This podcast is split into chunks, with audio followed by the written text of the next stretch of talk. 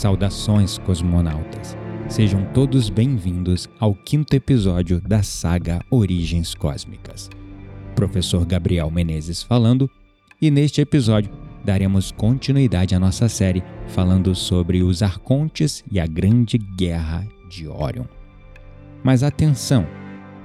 Este episódio, incluindo todos os episódios dessa saga, não tem a intenção de descredibilizar ou ridicularizar a fé ou crença de ninguém, mas sim tem o objetivo de informar uma outra versão que foi encoberta pelo tempo e apagada pelas areias do passado.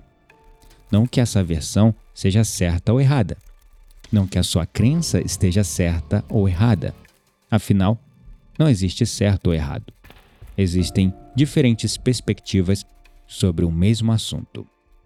Logo, a nossa ideia com esta saga é a de acrescentar possibilidades, dar novos significados e enxergar as coisas sob um novo ponto de vista das civilizações ancestrais do passado, que foram sumariamente apagadas do mapa, com toda a sua sabedoria e conhecimentos ancestrais. E aqui entram as figuras dos arcontes figuras míticas que populam o consciente coletivo. No entanto, conforme vamos expandindo a nossa consciência e como sociedade vamos atingindo maiores níveis de esclarecimento sobre a nossa verdadeira história, quanto mais se avança nos achados da arqueologia, quanto mais se avança no estudo da antropologia, sem mais nenhum tipo de lobby, opressão e censura, vamos cada vez mais percebendo que muitas coisas das civilizações ancestrais que dantes foram ridicularizadas, diminuídas a algo mítico, de fato possuem um cunho de verdade além da superfície. E aí que entram os arcontes dentro desse contexto terráqueo cósmico. Para os gnósticos, os arcontes, no singular arconte, no grego quer dizer alto oficial, chefe, magistrado. Eles seriam qualquer um dos seres que foram criados juntamente com a dualidade. Entre os arcônticos, ofitas, setianos e nos escritos ancestrais da biblioteca que foi destruída de Nag Hammadi. Os arcontes são definidos como governantes, cada um relacionado a um dos sete planetas do nosso sistema solar. O objetivo principal deles é impedir que as almas deixem o reino material, ficando presas então na matriz da dualidade material, para que eles possam se nutrir de nosso medo e alimentar a sede de poder e controle deles. É importante ressaltar aqui que essa biblioteca de Nag Hammadi carregava conhecimentos ancestrais, ocultos, de escolas iniciáticas. Esta biblioteca foi atacada, tendo a maior parte de seus livros e registros destruídos, alguns poucos foram salvos. E essa destruição aconteceu por interesses escusos a censura da época, que era a religião.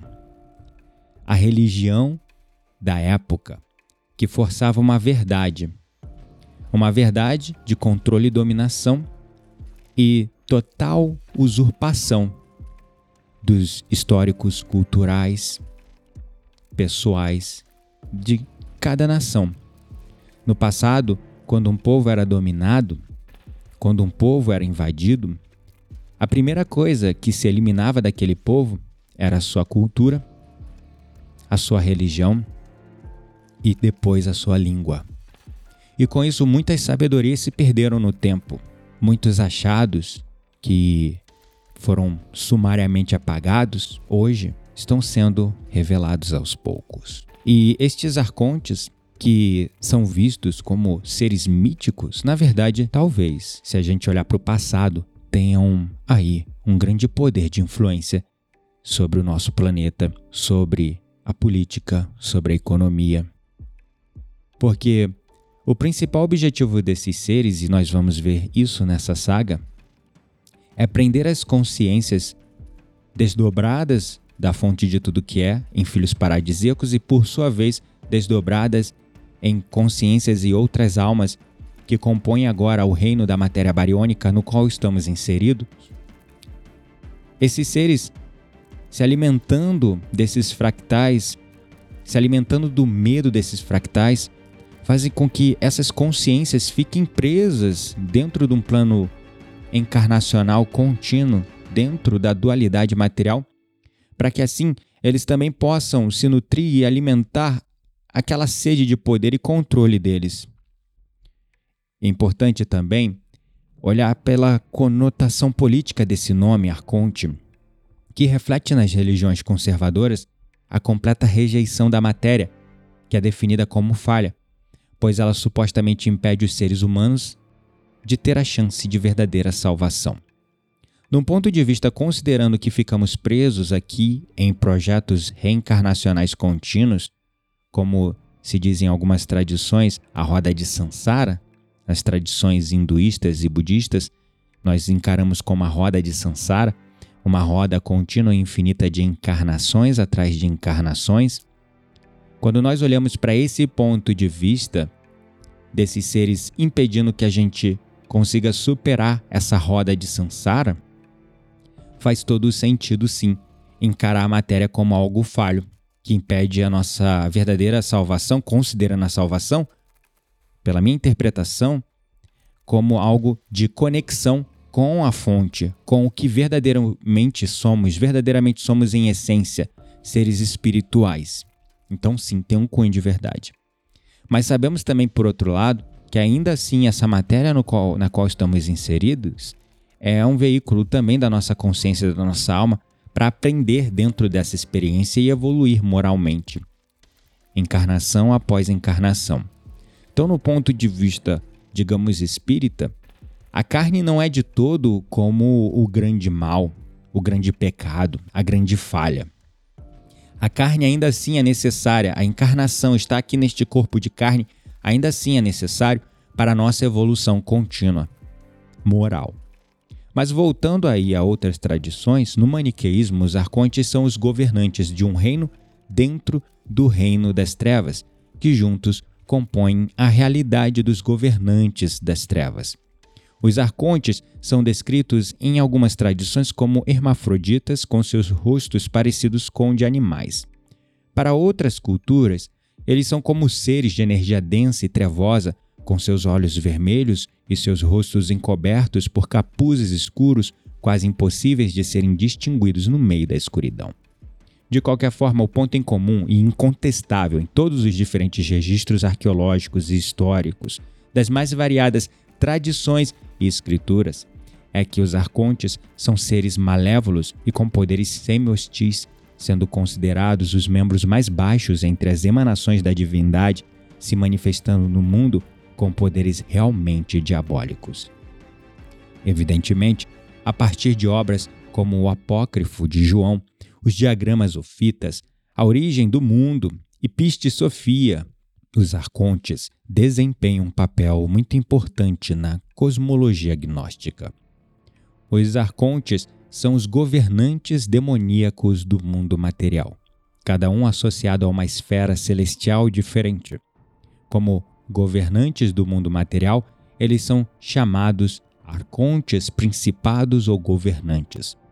Os gnósticos acreditavam que acima das estrelas acima das esferas dos sete planetas, além das esferas dos arcontes malignos, existem as regiões supercelestiais que uma alma deve alcançar pela gnose, ou seja, conhecimento de si mesmo ou autoconhecimento, para assim escapar do domínio dos arcontes e superar a matriz. Este lugar é pensado como a morada de Sofia, do grego sabedoria, e Barbelo, também chamado de Ogdoad. Para fins de compreensão, também é importante ressaltar que aqui, neste ponto da saga, entra um importante personagem chamado Saraten.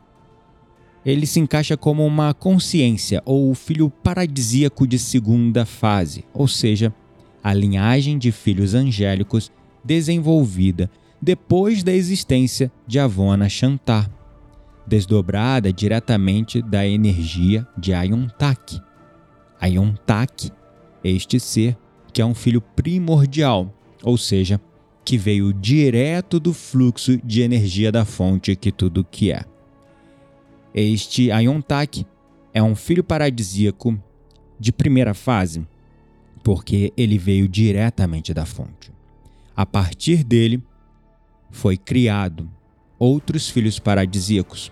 Um de seus filhos, Sara tem.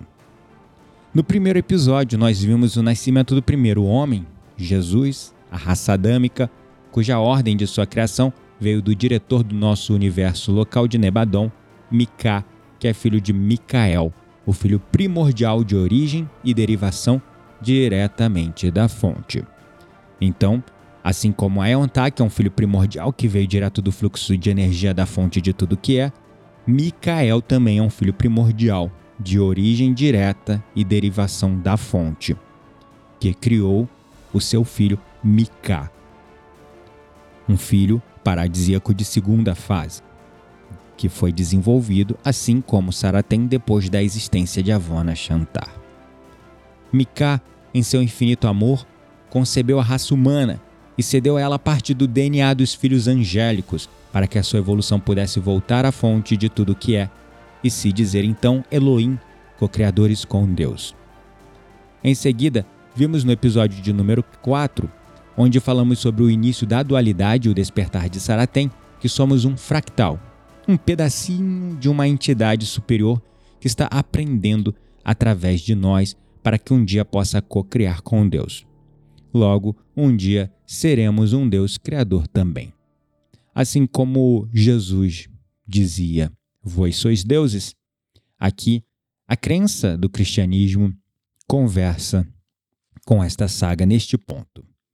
Hoje, então, dando continuidade a esta série que foi extraída das canalizações do médium Rodrigo Romo e cruzadas com vários estudos e literaturas, como por exemplo do canal Caminhando ao Sendeiro, nós vamos conhecer então os arcontes e a Grande Guerra de Orion.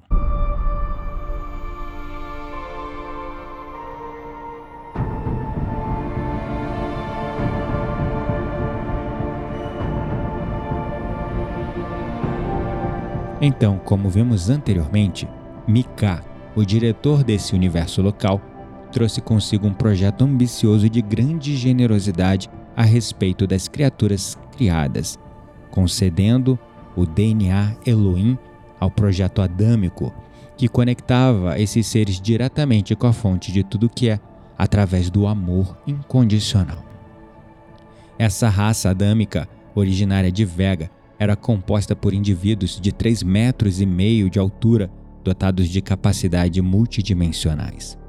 Possuíam 12 hélices de DNA e quando em seu caminho de evolução espiritual conseguiam fazer vibrar as 12 conjuntamente na frequência do amor puro da fonte, então se ativava a 13 terceira hélice, a hélice Elohim, que os conectavam com o Criador Universal e lhes capacitava por direito a ser um filho celestial. No episódio anterior, vimos como começou a caça réptil aos seres humanos para extrair essa matriz genética. Já falamos, inclusive, que uma parte dos Elohim se revoltaram por sentirem que as suas criações eram inferiores à da raça humana adâmica. A cabeça dessa rebelião foi Saratem, filha de Ayontak. Sabe-se que esses filhos celestiais são pura energia e não possuem sexo, mas parece que Saratem se identificava bastante com a polaridade feminina. Ayontak, seu pai, um ancião de dez dimensões, tal qual o arcanjo Metatron, tenta então fazê-la desistir dessa postura. Mas ela se recusou, encabeçando ferozmente uma rebelião que quase aniquilou a raça adâmica. E esses filhos celestiais, que faziam parte da rebelião, comandavam a captura dos homens extraíam deles o DNA adâmico para então fazer as primeiras tentativas de hibridação com eles. O resultado disso foi o nascimento de uma raça terrível, uma raça chamada Arcontes. Essa raça era uma raça etérica que vampirizava psiquicamente outras raças, criando caos e alimentando-se das emoções mais densas, como vingança, ódio, medo, sede de poder, sadismo, energia negra, etc. As raças reptilianas foram alvos fáceis dessas entidades arcontes, dada sua ambição territorial e de dominação. Os arcontes se alimentavam facilmente de sua energia psíquica ectoplasmática, ou seja, de suas baixas vibrações. Essas criações nasceram e se espalharam pelos mundos reptilianos. A sociedade dos arcontes foi estruturada em castas para manter o controle nas mãos de poucos através dos dogmas religiosos. Era uma sociedade piramidal inflexível. Desenvolveram tecnologias bariônicas avançadas para manter as almas encarnadas sob controle, e quando seus corpos físicos morriam, suas memórias eram apagadas para mantê-las presas em seus níveis de castas. Uma vez tendo dominado a galáxia de Arcones, começaram a invadir a de Andrômeda. Essa era uma galáxia de grande diversidade e que vivia em grande harmonia. Por não haver grandes conflitos, não se havia desenvolvido tecnologia de guerra e tampouco possuíam algum tipo de organização militar. Para os arcontes foi relativamente fácil introduzir-se psiquicamente no meio das raças andromedanas e disseminar o caos, a guerra e outros sofrimentos. Além do mais, eles possuíam tanta tecnologia física quanto etérica, proveniente da Confederação Galáctica cedida pelos Filhos Celestiais Desertores. Vale salientar que a Confederação é formada por seres etéricos de alta categoria, comandados pelos Filhos Primordiais, derivados diretamente da fonte. Foi então nesse momento, a serviço também da fonte, que as forças da Confederação interviram pela primeira vez neste universo local.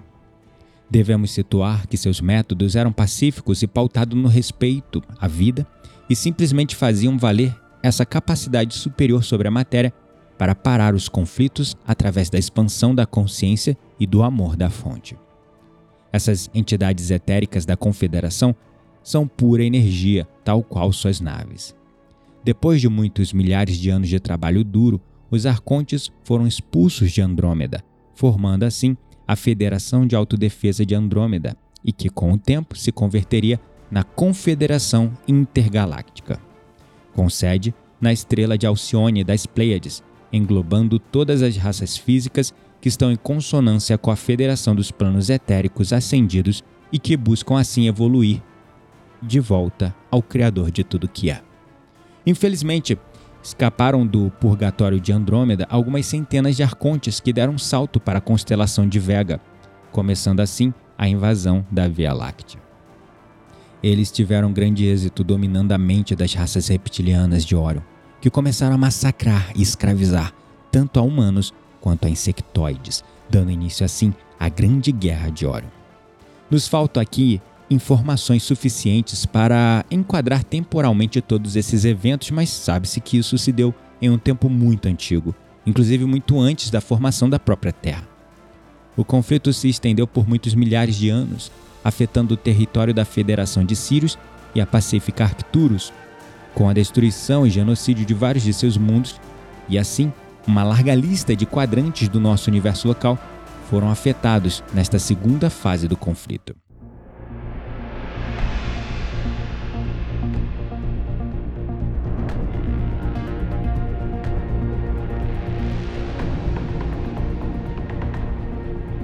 A última grande ramificação da Guerra de Órion foi a constelação das Pleiades. Os reptilianos, em plena guerra, fabricaram outra hibridação com o DNA adânico, os draconianos, em honra de onde provinham a matriz genética de sua raça. Esses dracos eram metade humanos, metade dragões, desenvolvendo-se várias raças e sub-raças, tanto aladas como não aladas. O inimigo dos reptilianos eram os seres felinos de Sirius Alpha, que eram seres de 3 a 5 metros de altura, com grande força, agilidade e ferocidade. Lamentavelmente, não era uma raça muito numerosa, mas atuavam em operações de combate corpo a corpo. Lutaram lado a lado com os humanos durante toda a guerra. No final, nós éramos também sua criação, onde também participaram não só as raças felinas de Sirius Alpha, mas como as raças sirianas, anfíbias, delfínicas, dando cobertura material aos trabalhos dos Elohim, que levaram adiante o projeto adâmico. A intervenção da Confederação era através da pacificação dos conflitos, mas estes se multiplicavam exponencialmente.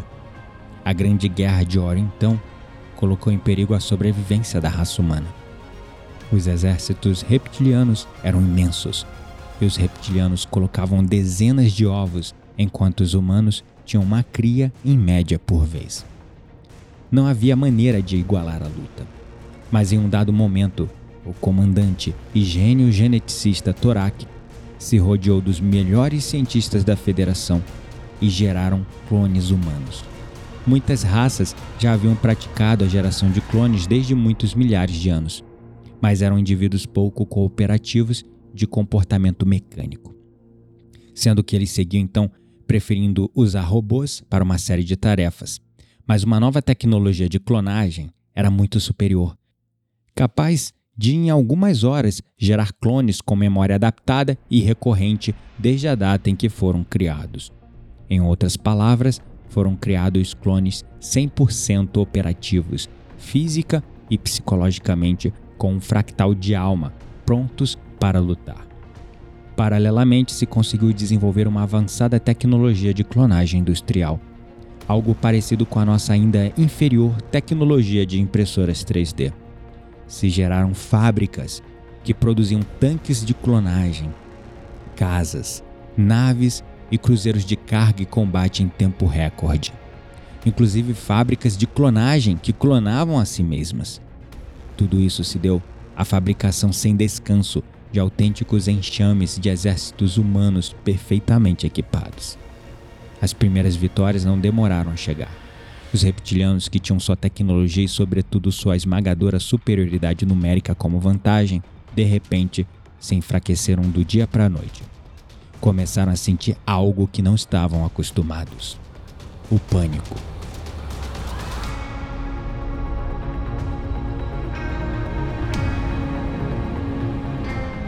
Prontamente, o grande conselho reptiliano se reuniu, já que temiam perder a guerra. Por isso decidiram utilizar tudo o que estava ao seu alcance e começaram a usar projéteis antimatéria devastadores que por vezes provocava até a formação de buracos negros. A resposta da Federação não demorou e utilizaram também armas de antimatéria. Tudo estava um caos, colocando em perigo a própria órbita da Via Láctea. Nosso próprio Sol formava originalmente um sistema estelar triplo, sendo acompanhado por uma estrela anã branca e uma estrela anã marrom, cada uma delas com seus próprios planetas. Por efeito desses desequilíbrios orbitais e gravitacionais provocados pelas bombas de antimatéria, nosso ainda jovem sistema solar, ainda em formação, foi deslocado para este quadrante atual que se encontra. Além disso, o nosso sistema estava mais perto de outros como Alpha Centauro, Sirius e Procyon, e todos, por sua vez, estavam mais próximos ao setor beta de Rigel, a estrela supergigante branca azulada da constelação de Orion. Como se pode imaginar, nesses tempos a Terra ainda não havia se formado. A Lua era um corpo rochoso natural, mas artificialmente modificado, utilizado como base orbital por parte da Federação de Sírios, que, por efeito dos destroços desse sistema originalmente triplo, o nosso sistema, a Lua vagou, abandonada, por milhões de anos, atraída então muito tempo depois pela gravidade de Júpiter ao nosso sistema atual. Durante a ocorrência de todos esses cataclismos, a Confederação redobrou os esforços para pacificar o conflito, já que se estava chegando à loucura de pôr em perigo a própria integridade física da galáxia por inteiro. Por fim, a Confederação decidiu impor a paz e parar o conflito, dividindo a galáxia em setores. Esse seria chamado o Tratado de Equilíbrio, firmado ao redor de 5 bilhões e meio de anos atrás, numa referência de tempo terrestre aproximada. E aqui então finalizamos o quinto episódio da nossa saga Origens Cósmicas. Nos vemos em breve no próximo episódio. Caso tenham dúvidas ou inquietações, não deixem de compartilhar aqui no campo de comentários.